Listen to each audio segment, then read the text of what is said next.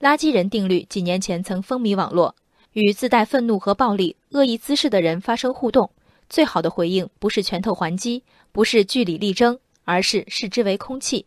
几天前，在福建福州，李先生成为这一理论的实践者。其两岁多的儿子在游乐场游玩时，被一名带女儿的黄衣女子抢走玩具，试图要回玩具的过程中，又被该女子迎头呼了两巴掌。为避免对孩子造成更大的影响，李先生选择了忍让离开。在此起彼伏的游乐场家长斗殴事件中，李先生的处理足见风度，不对他人，尤其是女性回以暴力，不以拳头向孩子呈现一个更丑陋的世界。无论从作为父亲的言行合一，还是从应对垃圾人的及时止损，李先生的做法都可称成熟。但所有旁观者都闷了一口恶气，评论大都分化至两个方向：为什么不打那女人一顿？为什么不报警？打一顿的方案是情节轻重，自有法律后果。报警呢，在现实操作中，受警力紧张的制约，一起简单的治安纠纷，出警时间恐难预计。要让警察断是非，首先要确保警察抵达时，打人女子还在现场。李先生虽是成年人，毕竟还带着孩子，拖住对方一两分钟还好说，要是警察二三十分钟才到呢？拉拉扯扯限制他人行动，这又成了另一个问题。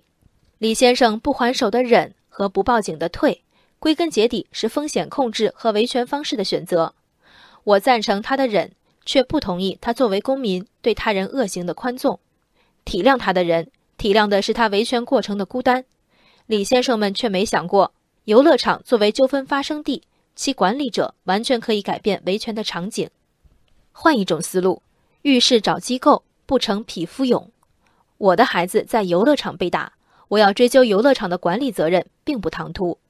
报警验伤，一旦有问题，要求游乐场提供其无责的视频证据或证人。如此，游乐场一定会比我更急于扣留他们眼中的肇事者。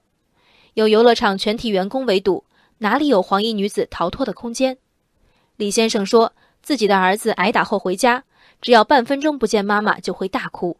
相比这样的心理创伤，民警问询、医生验伤对孩子的影响。可以忽略不计，目睹父亲挥拳，当然是对小小心灵的莫大刺激；而在自己最无助时，发现父母束手无策，甚至无动于衷，这难道不是每个孩子心底最大的不安和恐惧？黄衣女子们造成的损害，在法律意义上是微小的，受害者计算维权的成本和成功概率，大都选择放弃。